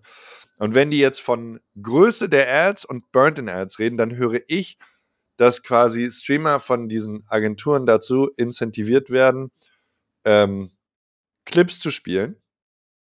Fullscreen. Das ist mir eingefallen. Okay, die reden hier von Fullscreen Midrolls, die burnt in sind, weil sie übers OBS laufen. Die sollen reduziert werden, ähm, weil Fullscreen Midroll, das ist Twitches Turf und die sagen, das wollen wir hier nicht. Korrekt. Mit, mit diesem, das war mir bis jetzt nicht so ganz klar. Ich dachte, hä, warum es geht jetzt um die Sponsoren-Logo-Größe in, so einem Auch, über der ne? Minimap Separat. auch, ja. Und das ist nämlich das, wo, wo ich hier sehe, dass es, weswegen sich die Leute ja wortwörtlich verletzt und angegriffen fühlen, weil das ist quasi übergriffig. Ja, da ist dann mit dem einen Streich ist zu viel abgesäbelt worden. Ja, das ist so, warte mal, warte mal, warte mal. Ihr wollt hier eine Sache, ihr wollt euch hier vor einer, einer ganz bestimmten Sache schützen, aber ihr schmeißt hier das Baby mit dem Badewasser raus. Und dann muss man natürlich auch sagen, so wie ich das wahrnehme, ähm, die News sind halt seit dem CEO-Wechsel eins nach dem anderen. Und das ist einfach nie ein guter Look. Wenn du, wenn äh, ne, der alte CEO, der das Ding gegründet hat, Emmett Shear rausgeht und dann auf einmal kommt, ähm, so, das war ja das, er ist ja an Tag X rausgegangen. An Tag X plus 1 war die erste Entlassungswelle. Ja, das war die erste News. Dann kam Revenue Split nur noch 50-50 auf alles. Und dann war das jetzt sozusagen der dritte Streich. Und ähm, wir wissen ja, wie es ist mit Good News und Bad News. Eigentlich muss auf eine Bad News mal so zehn Good News kommen, weil Bad News schlagen psychologisch immer stärker ein bei den Leuten. Und ich glaube, da ist jetzt sehr viel zusammengekommen, sowohl was die Fakten angeht, als auch was die, die gerade beschriebene Historie angeht von Bad News, Bad News, Bad News. Oh, ist jetzt mal so. Bin ich ja. vollkommen bei dir. Ja. Um das kurz einmal kurz abzuschließen, wie ging es weiter? Der Tag X, an dem das alles announced worden ist, alles, was ich gerade vorgelesen habe, war am gleichen Tag. Es wurde sich hingesetzt. Ähm, ich habe zwischenzeitlich gesehen äh, von anderen Creatoren, dass die von Twitch auch kontaktiert worden sind, um wohl gemeinsam auch mal darüber zu sprechen, ich hatte nämlich auch in meinem LinkedIn-Post gesagt, warum gibt es nicht so eine Council, dass man vielleicht mal, wenn man so weit weg ist vom Thema anscheinend, von den Creatoren auch vielleicht weg ist auf der Ebene, dass man sich vielleicht mal ein paar Leute reinholt, die aus der Szene direkt kommen und vielleicht auch Verstand haben und sagen können, okay, das wird, das wäre, das wäre eine Katastrophe. Das finde ich nicht gut, kann ich aber irgendwie noch nachvollziehen. Und man kriegt dann halt ein bisschen mehr Verständnis dafür, wie, wie so eine äh, Community darauf reagiert. Am nächsten Tag, es hat wirklich nur einen Tag länger gedauert und die Reaktionen äh, kam sofort und ich lese auch da wieder vor. Yesterday we released new branded content guidelines that impacted your ability to work with sponsors to increase your income from streaming. These guidelines are bad for you and bad for Twitch, and we are removing them immediately. Sponsorships are critical to streamers' growth and ability to earn income. We will not prevent your ability to enter into direct relationships with sponsors. You will continue to own and control your sponsorship business. Letzter Post dazu. We want to work with our community to create the best experience on Twitch. And to do that, we need to be clear about that we are doing and why we are doing it. We appreciate your feedback and help in making this change. Das und dann gab es ein Update mit den neuen Branded Genau, Content. das ist übrigens, das war übrigens der Tweet, auf den ich mich eher bezogen hatte, als ich sagte, ähm, dass sie jetzt wieder, ne, so, hey, wir schreiben das nochmal neu, wir ziehen das zurück, also als sie halt hart zurückgerudert sind. Jetzt musst du fairerweise aber auch sagen, dass das ja ein komplexes Business ist. Ne? Also ist ja, ist ja nicht immer ganz so einfach, wie es von außen aussieht. Und auch mit dem, was Simon gerade sagte, ich glaube halt einfach auch, dass, also das, diese ganze Comms, die so eskaliert ist, kam ja erstmal über Twitter. Ich weiß, da gab es ja auch noch Artikel zu und ne, Screenshots und andere Sachen, aber ich glaube halt einfach, dass es zu viel umfasst hat in zu wenig Worten. Also du hast, du hast ja. gesagt, das hat einen Impact auf 13 andere Dinge, die du vielleicht auch gar nicht auf dem Schirm hattest. Weil wenn das jetzt mit dir einfach nur anschaust, wie Simon es gerade erklärt hätte, dann nehmen wir an, das ist so, dass die Burnt-in-Ads beziehen sich nur auf Fullscreen-Ads, die du irgendwie nicht bringen darfst. Ne, alles andere ist irgendwie ja okay. So, dann ist das ja wieder ein anderer Sachverhalt. Sowas muss man ja aber auf jeden Fall deutlich machen. Löst dann bei vielen Broadcasts das Problem trotzdem nicht. Aber du kannst ja immerhin klarer sein mit dem, was das eigentlich genau beinhaltet und was nicht. Und ich glaube einfach, es ist super schwierig, das also auf diesen Kern einzudampfen und dann irgendwie das in einem in einem kurzen Statement irgendwie zu kommunizieren. Ne, da, das braucht einfach Zeit. Und ich glaube, das braucht vor allem auch mehr Zeit beim Ausrollen. Weißt du, also ich glaube, du musst die Community mit ins Boot nehmen, du musst mit den Leuten reden, du musst erklären, warum du das machst. Du hast, glaube ich, einfach eine ganz andere Aufgabe. Du kannst nicht einfach nur sagen, ja, wir haben jetzt hier mal die Policies angepasst. Ähm, nächsten Monat geht's los, let's go. Meine Meinung dazu. Du bist die größte Live Gaming Livestreaming Plattform plus plus auf der Welt du hast, du bist community-driven geboren. Warum gibt es dazu kein Video-Statement vom Geschäftsführer?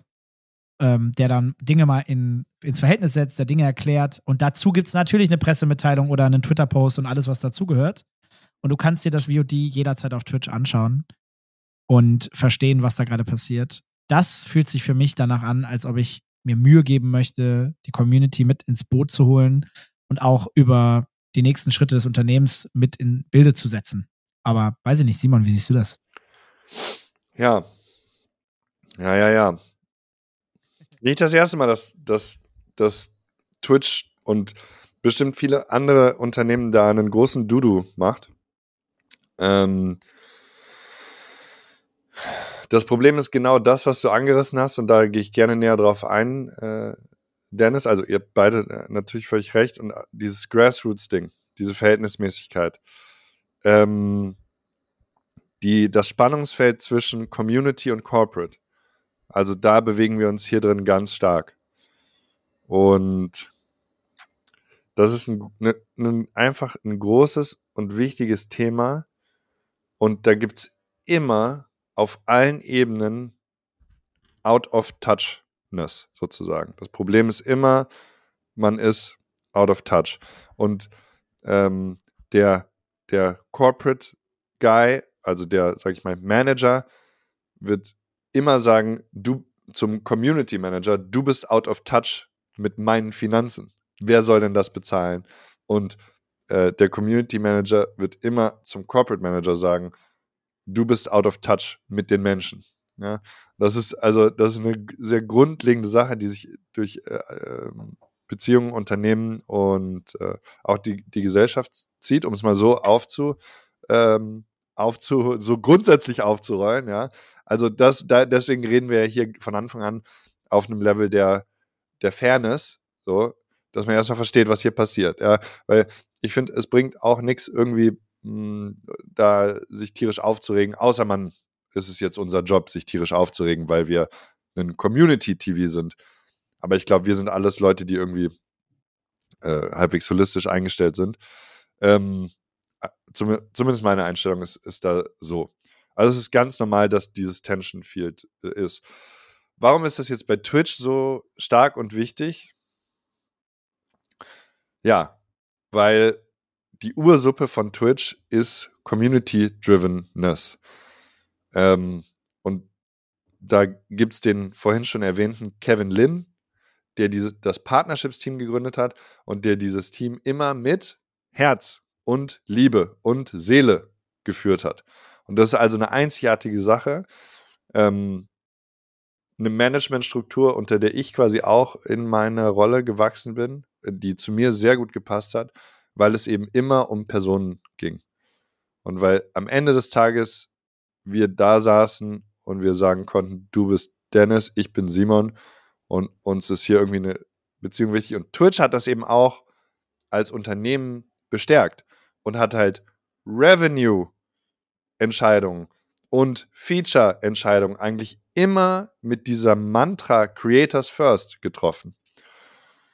Und so habe ich immer gearbeitet und ähm, so, kon so, so konnte ich auch zu meiner Zeit arbeiten, weil ich mir immer sicher sein konnte, dass am Ende des Tages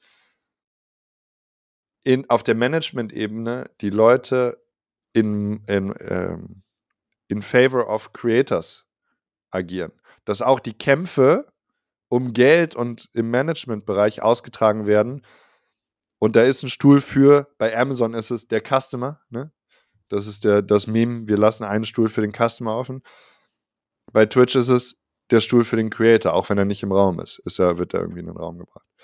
Und deswegen schlägt das so ah, geschmacklos irgendwie ein, wenn so ein Tweet, äh, also eine, so, so eine Sache, kontextfrei, genau wie ihr gesagt habt, kontextfrei in einem Tweet irgendwie ein bisschen mauschelig, irgendwie ein bisschen unter der Hand. Äh, und keiner wusste davon, gebracht wird. Das ist so, wie wenn einer in einer Beziehung kommt und von, vom einen Tag zum anderen sagt, ja, das war's, ich mach Schluss. Ich habe da schon länger drüber nachgedacht. Wie, du hast da schon länger drüber nachgedacht? Dann kannst du doch mal sagen, können wir doch mal drüber reden, so können wir doch mal gucken, dass wir hier irgendwie den Frosch, solche Frösche muss man langsam kochen, ja, da, damit sich da alle dran gewöhnen. Ist jetzt nicht die beste Metapher, weil der Frosch stirbt, aber ähm, äh, so, nicht? Also, das ist so ein bisschen der Kontext, den ich auch mitbringen kann, ähm, wo sich ganz klar jetzt Creator fragen, aber wo ist die Liebe, Twitch? Wo ist die Liebe? Wo, wo, wo ist hier Creators First? Was hat das mir jetzt mit uns zu tun? Warum ist das gut für uns? Und das Gefühl, dass, und das ist das gleiche Gefühl, okay, 400 Leute müssen entlassen werden. Ich glaube, das ist eine Sache, wo wir am ehesten sagen können, okay, das ist vom Gesamtkontext der Welt kontextualisiert, tut weh, das ist das Leben, das ist Amazon, fein. Aber wenn es dann an diese Stellschrauben Schrauben geht, die die Creator direkt impacten und sagen, ja, wir nehmen jetzt die 20% vom Revenue Split, die ihr vorher hattet, und geben sie uns. Ja, also gut, das, äh, da, warum ist das gut für uns? Also da habe ich zwei Kommentare zu, ne? Und zwar die Entlassungswelle.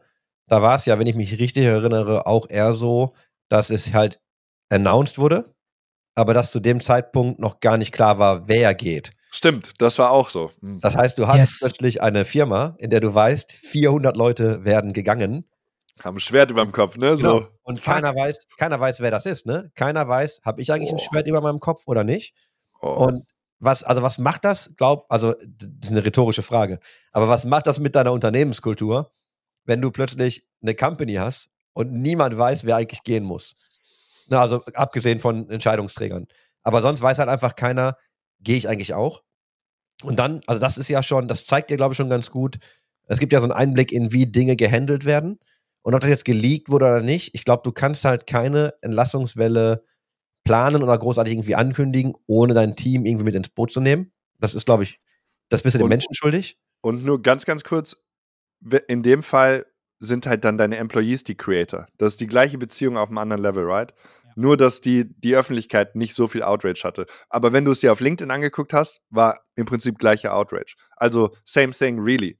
Also eigentlich gar kein Unterschied. Also guter Punkt, ja, ja. Hm. Und ich glaube, dass das Spannungsfeld, ich, ich mag, was du gesagt hast mit dem Out of Touch sein, aber aus verschiedenen Blickwinkeln. Mhm. Und ich glaube, dass du dir momentan, also ich würde vermuten, lass mich so rumformulieren, ich würde vermuten, dass Twitch halt einfach ein Monetarisierungsproblem hat, einfach weil sie früh mit dieser, ne, alles auf die Creator Growth. Und wenn du dir die, die Community Guidelines anschaust, ne, formerly Rules of Conduct, dann sagen sie auch im ersten Satz, ey, unsere Mission ist es irgendwie, die beste Social-Video-Plattform bereitzustellen, also kreiert von unserer wachsenden Community, wo ne, Creator und Communities miteinander interagieren. So, das ist halt der erste Satz in deinem Mission Statement. Das heißt, du gehst schon auch von Wachstum aus. Mhm. Und das war ja sehr viel ähnlich wie bei Discord, alles auf Wachstum, Wachstum, Wachstum. Jetzt hast du diese Riesenplattform. Jetzt hast du eigentlich diese, ich sag mal, Monopolstellung, mehr oder weniger. Mhm. Aber wahrscheinlich kam die Monetarisierung halt ein bisschen zu kurz, ne? Jetzt hast du plötzlich eine Situation, wo du User hast ohne Ende, aber du kannst sie halt nicht so monetarisieren, dass vielleicht sogar deine Parent Company, also Amazon in dem Fall, vielleicht sind die auch einfach unhappy. Ich habe jetzt auch, also ich weiß jetzt auch gar nicht, ähm, wie die PNL von Twitch aussieht, fairerweise. Also völlig unvorbereitet. Aber so, ich glaube, du hast, ich kann mir gut vorstellen zumindest, dass das dann, die Dinge, die wir jetzt sehen, dass das dann so ein Artefakt ist, das halt passiert, wenn du so unter Druck bist, dass du halt irgendwie Kohle machen musst. Ähm, weil es plötzlich auch irgendwie ernster wird ne, und alle sich das irgendwie anschauen und äh, lohnt sich das, lohnt sich das nicht. Und du halt einfach merkst, okay, dann ne, ändern wir mal den Revenue Split. Schmeißen wir mal Leute raus okay, wir brauchen mehr Einnahmen, dann ne, verändern wir mal hier kurz ein bisschen was an den Guidelines, dass wir irgendwie als Mittelsmann dazwischen stehen. Ähm, ich weiß noch nicht, ob es das ist, aber das ist mein erster Read von außen. Ja. Äh, ich kann da noch ein kleines Bit zu abliefern, außer dir brennt jetzt was, Dennis? Nee, hau ruhig Gas mal raus. Ähm, bisschen Philosophie äh, aus dem Hause Ola. Äh, hab mich ja viel mit ähm, eben genau diesen Grundbewegungen äh, in der Welt, im Geschäft, in der Kreativität und so weiter ähm, auseinandergesetzt äh, in, in, in den letzten Jahren und mir versucht viel so un universelle m, hm, Sachen drauf zu schaffen. Das erinnert mich an eine Sache, die ich gerne mit Outside In versus Inside Out bezeichne. Und das ist eben äh, das organische Grassroots-Wachstum. Das ist Inside Out. Nicht? Du, du, du fängst da an, wo das Leben passiert. Twitch ist immer Inside-Out gewachsen. Twitch ist ein super krass geiler Case für, wie, wie schon gesagt, ein Unternehmen mit Herz, Liebe und irgendwie Natur. Nicht? Twitch war äh, eine Idee und so eine Idee ist manchmal outside in. Man denkt so, okay, die mache ich jetzt. Ja, das ist so, oder top-down könnte man auch sagen. Das war Justin, der Gründer von Justin TV, Justin Kahn, der jetzt ja auch Content Creator ist, der auch übrigens viel Background, wenn ihr mal eine Special-Episode wollt, könnte ich mal versuchen, Justin Kahn ranzuholen, by the way, äh, auf Englisch, aber ähm, der macht ja viel Content, hat auch viel Twitch Inside Scoops rausgehauen und so, kann man sich gute Stories angucken. Ähm, der wollte ja einfach nur streamen. Sich selber 24-7. War eine dumme, lustige Idee. Haben sie gemacht. Und okay, aber dann daraus ist nativ eben diese Technologie entstanden, die er, Emmett Shear, der Ex-CEO von Twitch, Kyle Vogt und ein, zwei andere Gründer am Anfang dann gesagt haben, okay, was ist, wenn jeder streamen kann? Ja, okay, Na, das ist nativ, das ist natürlich, das ist Inside Out. Als nächstes kommt, okay, die meisten Leute wollen Justin TV für Gaming. Warum gründen wir dann nicht Twitch? Wir lieben Gaming. Das ist Inside Out. Von unserem Herzen, von unserer natürlichen äh, Proklivität wollen wir, wollen wir das machen. Ja, und jetzt ist natürlich Jahre später, ja, und ab 2014 im Prinzip herrscht natürlich ein Outside-In-Prinzip, wo auf einmal eine Milliarde Euro in das Unternehmen fließt, aber auf einmal haben andere Leute über das Geld mit das Sagen. Ne? Und natürlich geht nicht anders, ja. Wenn Twitch in dem Moment nicht die Milliarde nimmt, nimmt sie jemand anders. Also gar kein Thema, dass das äh, und auch gut für, für alle und ja auch gut fürs Ecosystem. Aber jetzt entsteht das Spannungsfeld, ja. Und das ist die Frage, die Frage, die Frage, Frage, Frage für viele Leute, auch jetzt in der neueren Welt, in die wir gehen, in, mit äh, neuen Generationen, die ankommt, die mehr Arbeit, Leben und Herz verbinden will, wo Twitch Vorreiter war. Wie können wir Inside-Out Sachen machen? Wie können wir das, was da jetzt passieren muss, damit das Haus stehen bleibt, also die Economics, so verbauen, also wie können wir den Weg hm, bauen, ohne übel mit der Machete reinzuschlagen. In, in, in, ne? Und aber sobald ein Ding mal gewachsen ist, ein Unternehmen oder eine Struktur oder eine Idee, verwächst es sich ja auch. Es wird ja auch älter, es wird fester. Und dazu eine praktische Anekdote. Revenue Split ich bin persönlich rumgegangen durch Twitch Deutschland und habe Streamern gesagt, das ist kein Geheimnis, hey, gib doch mal ein bisschen Gas, mach doch mal 250 Subs. Wenn ich gedacht habe, dass die Leute noch mehr auf dem Kasten haben, habe ich denen gesagt, mach mal 500 Subs. so ein bisschen. Moving Goalpost. Konnte ich selber. Wenn du das schaffst, kleines Goal, gebe ich dir 70-30. Neuer Vertrag 70-30. Ne? Habe ich custom gemacht. Das war part of the playbook. Ne? Ähm, Revenue Split erhöhen als Incentivierung für, okay, du bist jetzt Premium Creator. Skaliert natürlich nicht. Aber das war ein Inside-Out-Ding, was wir at the time gemacht haben. Und das hat funktioniert. Das wollten die Leute. Die haben sich dadurch wertgeschätzt gefühlt. Ähm, die haben sich angespornt gefühlt. Und die haben Cash in the Tash bekommen. Jetzt war damals auch schon immer eine Sache da, wo Leute gesagt haben, skaliert das, nicht? Aber das war halt einfach, einfach die Zeit. Und das ist halt das Problem, dass, ja, muss man das? Das frage ich euch, ihr seid mehr die Businesshasen. Muss man das so aggressiv zurückrollen? Muss das so ein Schnitt sein? Als Schnitte tun immer weh. Ist das so? Macht man, sagt man dann einfach, ja, Business Baby und ihr gewöhnt euch schon dran und ah, es tut weh, aber es heilt auch wieder? Oder kann man das irgendwie auch ein bisschen galanter und mit mehr Herz und Liebe machen? Ich weiß es nicht. Ich frage, ich bin sehr neugierig, wie ihr das machen würdet, auch als Unternehmer. Ich glaube, wenn du das? deine Unternehmung baust aus einer Community-Perspektive, dann bin ich bei dem, was Dennis initial gesagt hat, dann glaube ich, müsstest du einfach die Community mit ins Boot nehmen. Und dann kannst du sehr offen sein oder eben auch nicht. Ist mal die Frage, was du dann sagen darfst und kannst. Aber ich glaube, weißt du, man kann ja sowas adressieren und sagen, hey, da stehen wir. Das ist einfach gerade die Situation. Hier ist, was wir versuchen wollen zu lösen. Und hier ist so ein Weg, den wir vorschlagen. Und dann fängst du erstmal klein an. Und vielleicht bekommst du dann ja auch nochmal ganz andere Impulse. Ich habe da zwei Blicke drauf, ne? Weil ich kann auch verstehen, warum man einfach sagt, okay, jetzt, jetzt brennt das Haus halt richtig.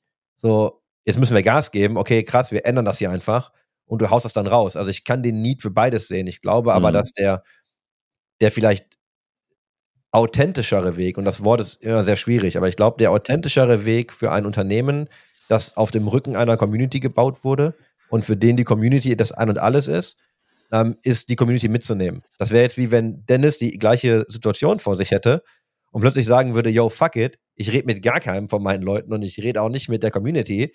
Ich mache jetzt einfach irgendwas, was komplett anders zu meinem existierenden Business läuft. Du machst einfach die Bar zu oder so, von einem auf den anderen. Oder sowas, ne? So, einfach zack. Ja, Ja. Ich verkaufe einfach den ganzen Bums und announce das am nächsten Tag und bin dann eine Woche später raus oder so. Ja. Weiß ich nicht. Ja, sowas, ne? Oder du sagst jetzt, ey, keine Ahnung, ab jetzt, bei den, die Partys laufen jetzt irgendwie anders oder du musst jetzt für einen Stream zahlen und ich habe aber gar nicht vorher gefragt, ob die Leute Bock haben, ich mache das jetzt einfach. Also einfach, wenn man diese, wenn man diese harten Schritte eingeht, wo die Community das Gefühl hat, sie verlieren etwas oder sie müssen die irgendwie noch mehr geben. Weißt du, wenn das so dieses Müssen ist. Ich glaube, wenn man die da nicht vorher mit ins Boot nimmt, finde ich das immer schwierig. Bei einem Business, wie du das hast, ne? Wenn ich das jetzt auf reines Business beziehe und du hast halt einfach, weißt du, bei Theo, ob wir da jetzt eine Meetup-Wall schalten oder nicht, ganz ehrlich, ne, ist egal, weil, Erwartungshaltung ist ja, kann passieren. ja genau, das da so. ist das halt was, finde ich, was anderes als bei dir. Und um jetzt einmal noch die Brücke zu schmeißen, weil ein paar Minuten müssen wir überziehen, äh, weil Ja. das möchte ich gerne noch zu Ende bringen. Jetzt haben wir, jetzt ist das alles hier passiert. Der Ansturm war gigantisch, weltweit auf Social Media Plattformen. Leute waren gar nicht glücklich. Twitch rudert zurück. Leute sind mit einem sehr faden Beigeschmack bei der Sache jetzt dabei. Ich habe natürlich ein bisschen reingehorcht in den Communities. Ich habe schon viel in letzter Zeit mitbekommen.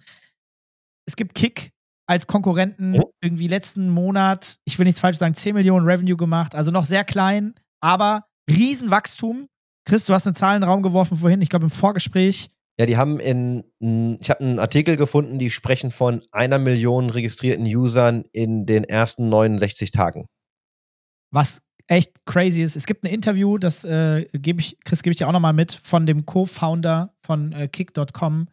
Ähm, das ist der Ed Craven, ähm, die gerade gleichzeitig dann kommuniziert haben: hey, wir überlegen uns ein Businessmodell für die Leute, die jetzt hier gerade abgefuckt sind äh, von Twitch.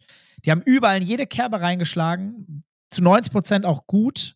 Ähm, wie, wie, man, wie man sich selbst gut initiiert, wenn Twitch gerade nicht so einen geilen Job macht ist trotzdem ein, ein, also nicht böse gemeint, ist aber natürlich trotzdem Verhältnis zu Twitch ein Furz. Also wirklich sehr, sehr, sehr viel kleiner.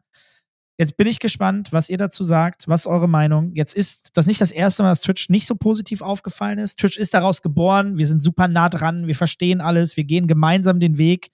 Es distanziert sich immer weiter. Es wird natürlich auch immer größer. Wie groß ist denn ein Monopolist, der Twitch halt nun mal ist in dem Bereich? Wie groß ist denn die Gefahr wirklich, dass sich hier was ändert in absehbarer Zeit? Und habt ihr irgendwelche Insights oder Gedanken dazu? Ja, ist Kick die Konkurrenz? Gibt es andere? Oder was passiert in der Zukunft? Mein Gedanke ist, dass in Bezug auf das vorher auch Kick für mich, auf mich einen sehr Outside-In-Eindruck macht. Ja, soweit ich das verstehe, Ed Craven, Crypto, Casino ist, ein, ist ja ein Finanzier im Prinzip, auch durch Glücksspiel. Das ist halt, der spielt mit Geld, so wie jeder Businessmensch slash Gambler. Ähm, der Need ist da. Ne? Also äh, auch gerade, äh, und der, aber der Aufhänger ist Casino. Äh, das heißt, Kick macht für mich durch, hat sehr viel Gambling Energy drin, sehr viel Crypto Energy, was immer einen kleinen Gambling-Unterton hat, dann explizites Gambling. Man könnte sagen, Kick ist ein Gamble, haha. ähm, und ich bin auch äh, generell kein großer Fan von äh, Promo auf äh, Promo in der Lücke. Ja, also es ist sehr, es hat so ein bisschen, hat für mich so einen kleinen Schurk, Schurkencharakter, Kick. Ja, so, da sind die ganzen, die ganzen äh, Gambler und Vagrants und die, die, die, die auf Twitch gebannt sind. Also der klassische Ausweich, der, der Underground so ein bisschen. Äh, gibt mir allgemein nicht so eine gute Energy. Kann aber gut sein. Die Fakten sind da. Dazu kann Chris, glaube ich, besser was sagen. Business ist Business, Lücke ist Lücke. Aber so aus der philosophischen und liebevollen Sicht gebe ich Kick einfach mal einen Daumen runter. Ähm, ja. Ich habe die lustigerweise ähnlich wahrgenommen wie du. So ein bisschen als dieser, dieser schattige andere Platz, wo du hingehst, wenn du auf Twitch gebannt bist. Ich habe aber auch zu dem Zeitpunkt mich echt wenig damit beschäftigt, ne, möchte ich auch sagen. Aber das war mein erster Eindruck. Ich glaube, was ich einfach bringen kann, ist ein Beispiel aus meiner eigenen Praxis. Und da sind wir wieder bei User-Monetarisierung. Meine Hauptfrage wäre jetzt so, ändert sich wirklich viel? Weil du hast, du hast Twitch, Twitch ist jetzt auf Wachstum gegangen, hat jetzt ganz viele User. Gehen wir mal davon aus, dass sie die jetzt nicht richtig monetarisieren können. Ne, dann versuchen sie das und alle sagen so, boah, nee, dann gehe ich halt woanders hin. Was macht Kick jetzt gerade? Geht auf Wachstum, holt sich die User ran, sagt so, sie überlegen sich was. Nehmen wir jetzt mal an, sie kriegen eine wirklich kritische Masse und sind einfach absolut relevant. Ähm, dann werden sie es auch irgendwann monetarisieren müssen, weil da ja garantiert nicht jemand ähm, das über nur Casino und Krypto bankrollen will, den Rest seines Lebens. Exakt. Dann bist du am gleichen Problem. Und ich habe ja. das lustigerweise schon mal gesehen, und zwar mit dem eSports Observer. Es ist unheimlich schwierig, Content zu monetarisieren. Und wir haben immer nach und nach kam halt Competition auf, die gesagt haben, ja, wir investieren jetzt hier x Millionen in eine Plattform. Und die sind auch alle wieder verschwunden. Und ich habe mal irgendwann halt einen Chart gemacht für ein Deck, wo wir einfach mal aufgezeigt haben, wer ist eigentlich wann out of business gegangen. Ne? Und dann gibt es so Sachen wie Yahoo Esports, ähm, ESPN hat ja eine Zeit lang so ganz massiv drauf gesetzt. Dann gab es, es gab ja ganz viele Seiten noch und ich habe die auch schon gar nicht mehr auf dem Schirm. Ich muss die Slide mal suchen. Aber es gab so viele Competitor zu uns, die gesagt haben, ja, wir machen das frei. Und sobald du aber hingehst und sagst, wir wollten ja immer irgendwie schon User monetarisieren. Ne, das heißt, wir hätten halt gesagt, okay, Paywall wäre mal super. Ne, Konferenzen ist halt nicht das Endgame, glaube ich zumindest nicht dran. Aber das Businessmodell vom werbegetriebenen like Content zum Lesen ist halt tot. Das heißt aber, immer wenn wir versucht haben, einen Schritt in Richtung Monetarisierung zu machen, gab es gefühlt fünf andere, die gesagt haben, ja, wir machen das for free. Die hatten aber auch nicht so einen langen Atem und sind alle wieder verschwunden, weil sie dann irgendwann gemerkt haben, oh scheiße, wir können das gar nicht monetarisieren. So, ja, du, genau deswegen versuchen wir das ja. Hm. Und dann macht sich der Markt halt selbst kaputt, weil sobald irgendwie, weißt du, wenn eSports Insider morgen eine Paywall launchen würde, ich glaube, ich würde das bezahlen und ich glaube, das wäre auch gut, dass sie das, das täten, weil sie auch irgendwie Geld machen müssen. Ja? Aber dann würden wahrscheinlich fünf andere hochkommen und sagen, ja, wir machen eSports-Content for free bis sie an den Punkt kommen mit kritischer Masse, wo sie mehr einstellen müssen, wo die Artikel besser werden müssen, wo du merkst, es ist teuer und es dann nicht mehr finanzieren kannst. Ne, das ist einfach ein echt schwieriges Business. Und um das jetzt nochmal zurückzuspielen auf den Kick-Fall, ne, also von meinem Eingang des Kommentars ist so, nehmen wir mal an, sie kriegen jetzt eine kritische Masse an Usern und alle wandern ab, ändert sich dann wirklich was? Also haben sie, haben sie grundlegend ein anderes Businessmodell in einem Livestreaming, Social Streaming Business? ne, können sie wirklich das Businessmodell neu erfinden und nicht in das Problem laufen oder hast du das gleiche dann einfach in grün? Ich habe ja schon immer gesagt, ich bin ein großer Twitch-Fan nach wie vor, auch wenn natürlich die Welt jetzt sich anders dreht als noch vor zehn Jahren oder vier Jahren auch immer. Ich glaube, du hast einen sehr wichtigen Punkt angesprochen. Wird am Ende, wer auch immer das neue Business ownt, lass es mal einen neuen Monopolisten geben, wird er das so viel besser machen? Wird er das so viel anders machen und so, so viel mehr, dass wir alle sagen, geil, das war's? Ich sage jetzt einfach mal nein, gehe ich nicht von aus. Ich wollte noch ein paar Statistiken mit reinwerfen für, wie groß ist denn Kick gerade? Wer sind denn die größten Creator gerade auf dem äh, äh, auf der Plattform? Und ich lese jetzt einfach mal ein paar Zahlen vor. Der momentan letzten 30 Tage größte Creator, äh, Adam Ross heißt er, ähm, hat im Peak gleichzeitig zuschauende Menschen 77.678 gehabt. Average Viewer, also dann über den ganzen Verlauf der letzten 30 Tage im Durchschnitt 45.000 äh, äh, Zuschauende gehabt. Neue Follower in 30 Tagen 70.000. Ähm, jetzt das mal als Beispiel für den krassesten, aber auch jetzt gebe ich mal ganz kurz ein paar Zahlen auch mal darunter durch. Wenn ich mir die Top 20 angucke, tatsächlich viele Leute, die ähm, im Average momentan so zwischen zwei und bis 10.000 sind. Wenige, die äh, weit über 10.000 sind, ein paar, eine Handvoll, tatsächlich eine Handvoll. Äh, Wachstum, äh, ich kann leider nicht alles sehen über Streamercharts übrigens äh, äh, weil ich keinen Premium-Account habe. Ähm, ist aber schon Wachstum da, äh, schon recht signifikant auch teilweise. Wahrscheinlich natürlich jetzt auch angestoßen durch die letzten, letzten sieben Tage. Ähm, unter anderem aber auch, dass es generell ganz gutes Wachstum hat. Und man sieht schon, dass die Leute hier sehr aktiv streamen und äh, Followership wächst. Die haben teilweise Followerships von ähm, ja, der Peak, ne? Eden hat äh, irgendwie 360.000 Follower mittlerweile. Das ist schon eine ganz gute Zahl in der kurzen Zeit, die es die Plattform gibt. Aber ist natürlich nichts im Verhältnis zu den ganz Großen auf Twitch. Ne? Das ist ein, ein Bruchteil davon. Und, und was ganz wichtig ist, ist, dass ich kann dir garantieren, dass eine ganz interessante Zahl wäre, nicht die Anzahl der Zuschauer bei den größten Streamern, sondern die Anzahl der Streamer mit fast keinen Zuschauern. Das Mhm. sind nämlich die Grassroots. Das ist das Wurzelwerk. Das ist das, äh, was Twitch am Ende des Tages noch zu einer gut stehenden Pyramide macht, wohingegen äh, Kick, äh, würde ich mal äh, frech raten, sehr top-heavy ist. Weil Kick die Tops incentiviert, aber Twitch letzten Endes noch das, die, die Grassroots halt hat. Und die gehen auch nicht weg. Ja, schneidet man vielleicht ein paar ab, aber das muss man Twitch lassen. Twitch ist inside out, out gebaut. Guck mal, wie viele Streamer es gibt. Twitch hat so viele Streamer mit 0, 1, 2 Zuschauern. Dann auch Streamer mit 30, die sich einen guten Nebenverdienst machen. Und deswegen ist Twitch immer noch das, das Uber. Ja, man kann auf Twitch fahren und Geld verdienen. So, das, das geht. So, das ist, es gibt mit Sicherheit Demand. Ne, ne, ne. Das Ding garantiere ich euch, da macht sich keiner Sorgen. So, da kann man über Twitch sagen, was man will, und die sollen mal ihre Communications ein bisschen gerade ziehen und mal noch mal ein paar Wochen lang durch die ganze Company äh, Creators First propagieren. Aber äh, ähm, wenn die da keine Fehler machen und vorsichtig diese Changes machen, da brennt bei Twitch nichts an. Da muss ich mir auch mal ganz klar sagen. Wäre jetzt auch meine Frage an dich gewesen. Also glaubst du, dass das auch das ist, was passieren wird? Ähm, ich kann mir gut vorstellen, ähm, dass, dass, es, dass sie es nicht auf die Reihe kriegen und dass sie äh, den Sprung nicht schaffen, in Touch zu bleiben. Und so ein bisschen out of touch werden und es dann so ein bisschen einfach so ein. Also gut, die Glory Days und Heydays sind ein bisschen over. So, wir sind alle gesetzt im E-Sports und im Gaming und in dieser Industry.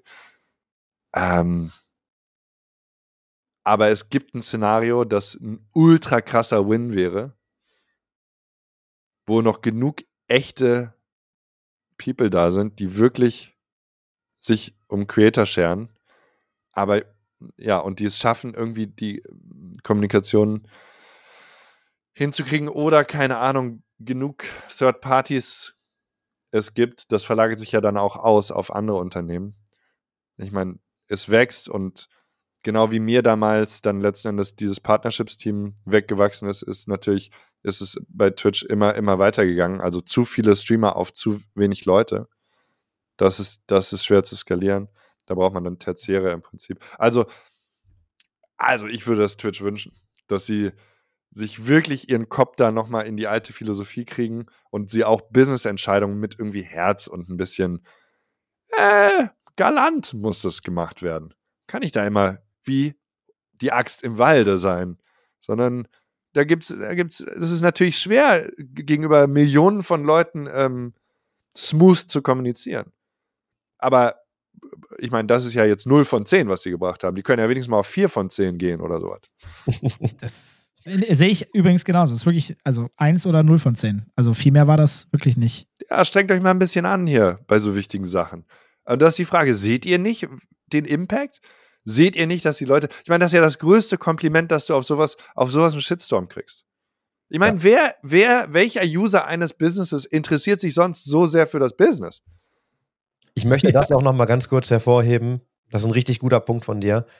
Du kriegst den Shitstorm ja wirklich nur, weil Leute auch emotional kehren. Also weil sie, klar geht's um Geld, aber ne, die Leute sind so, ja so involviert oder haben ihre Existenz da so drauf und das ist, also Leute sind ja wirklich interessiert. Und deswegen kriegst du auch viel negatives Feedback. Und es gibt ja, ne, das Negative ist immer lauter als das Positive. Die negativen Nachrichten bleiben dir auch immer mehr hängen. Ich will jetzt nicht sagen, dass es viel positives Feedback gab, aber das, das Ding ist halt, man Ich kann, habe das noch ja, keins gesehen. nee, man kann das ja fixen, aber ich glaube halt schon, du hast wahrscheinlich auch ganz viele Leute, die damit d'accord gehen, die aber einfach gar nichts sagen. Weißt du, das meine ich so, ne? Das ist auch okay. Ich glaube halt aber, das ist ein, also eigentlich ist das ein gar nicht so schlechtes Problem zu haben, wenn Leute sich beschweren, weil das ja einfach zeigt, dass sie wirklich investiert sind in eine Plattform. Es ist doch einfach Twitch halt die Kultur verändert und es ist jetzt Teil der Kultur. Und wenn ich, ich bringe jetzt eine kleine Anekdote noch, wenn ich irgendwie eine Wohnung vermieten möchte und es kommt dann irgendwie, kommt ein junges Pärchen vorbei und die eine erzählt dann irgendwann über Streamen und der andere, Simon halt dich fest, der andere war irgendwie vor zwölf Jahren mit seinem Vater bei mir zu Hause, random, hat das erst am Ende des Gesprächs erwähnt und hat mir eine Zwiebel vorbeigebracht, die ich essen sollte und sagt, ich bin der Zwiebelboy von vor zwölf Jahren. Und ich denke mir, was? Und ist ein erwachsener Mann. Er war zehn Jahre damals. Er war zehn Jahre. Zehn Jahre. Und hat die StarCraft-Shows geguckt.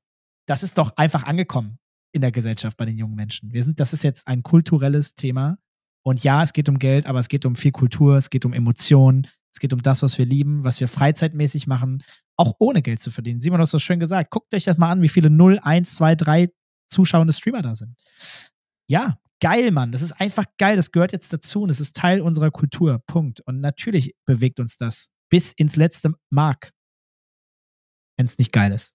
Guck mal, wir haben im Vorgespräch über drei Millionen Sachen gesprochen, die wir alle hart wegignoriert haben, weil wir wirklich über Twitch gesprochen haben. Ähm, Simon, vielleicht einfach dann zum Abschluss so, was steht eigentlich jetzt für dich an? Also, was sind die nächsten Dinge, die Simon eigentlich macht?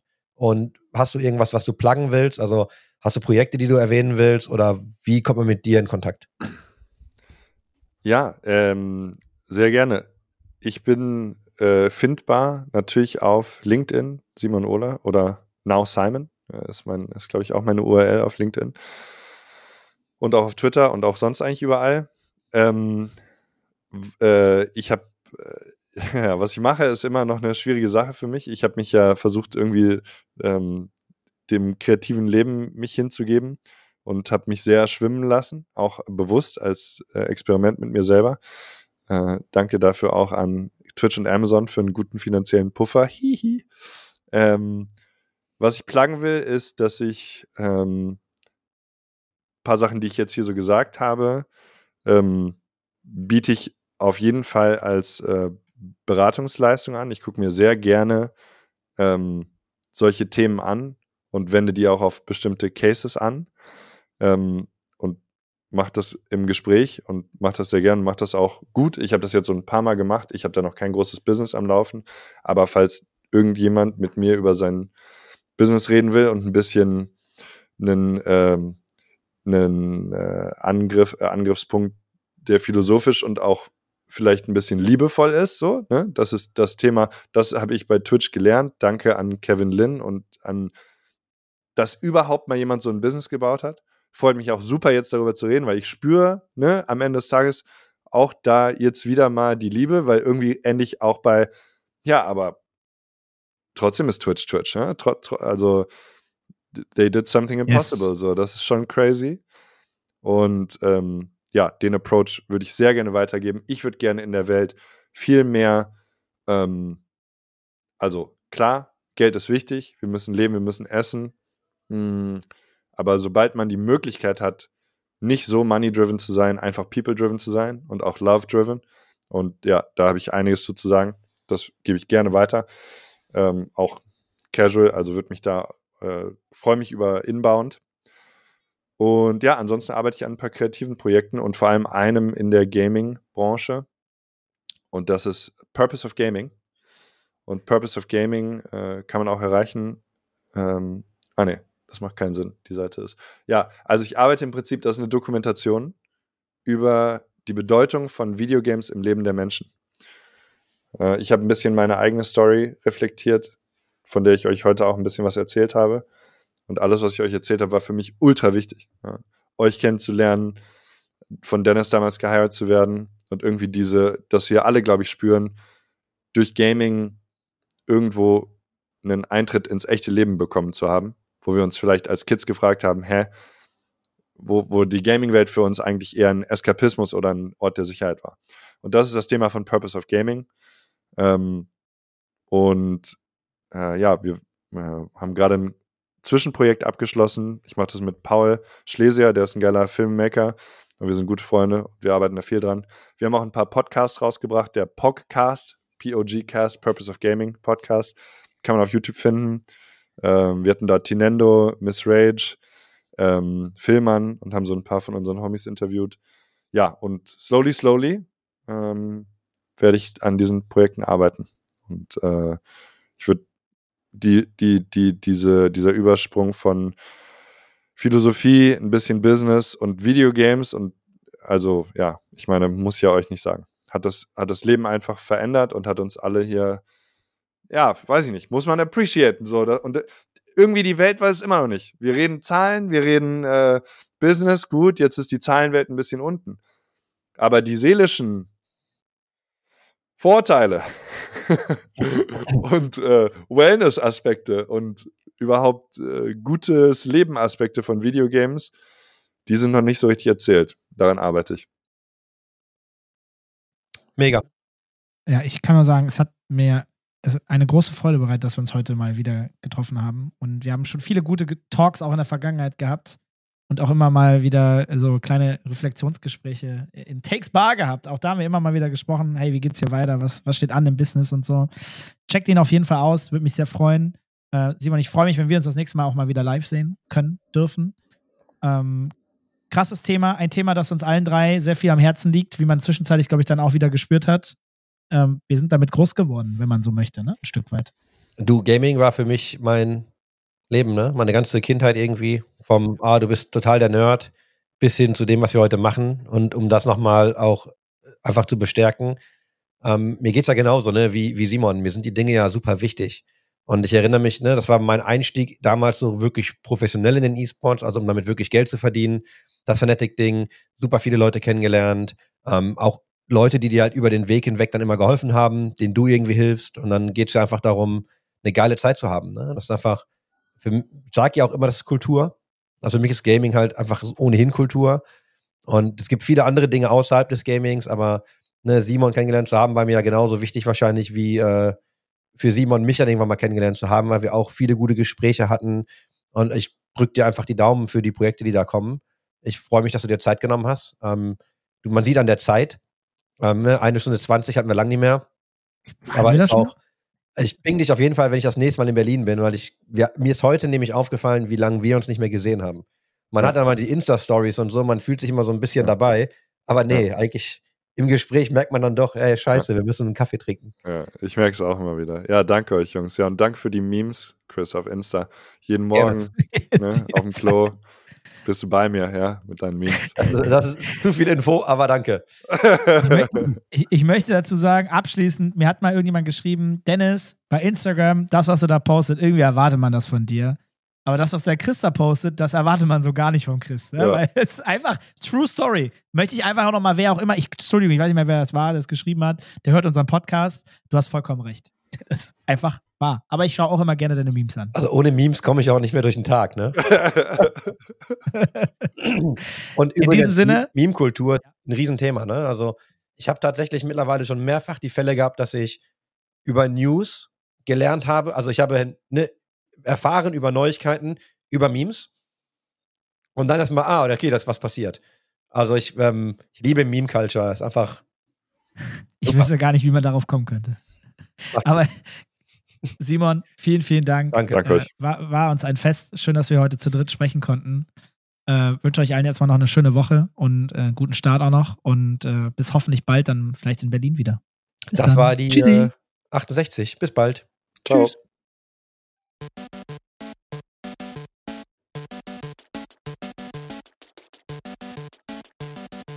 System shut down.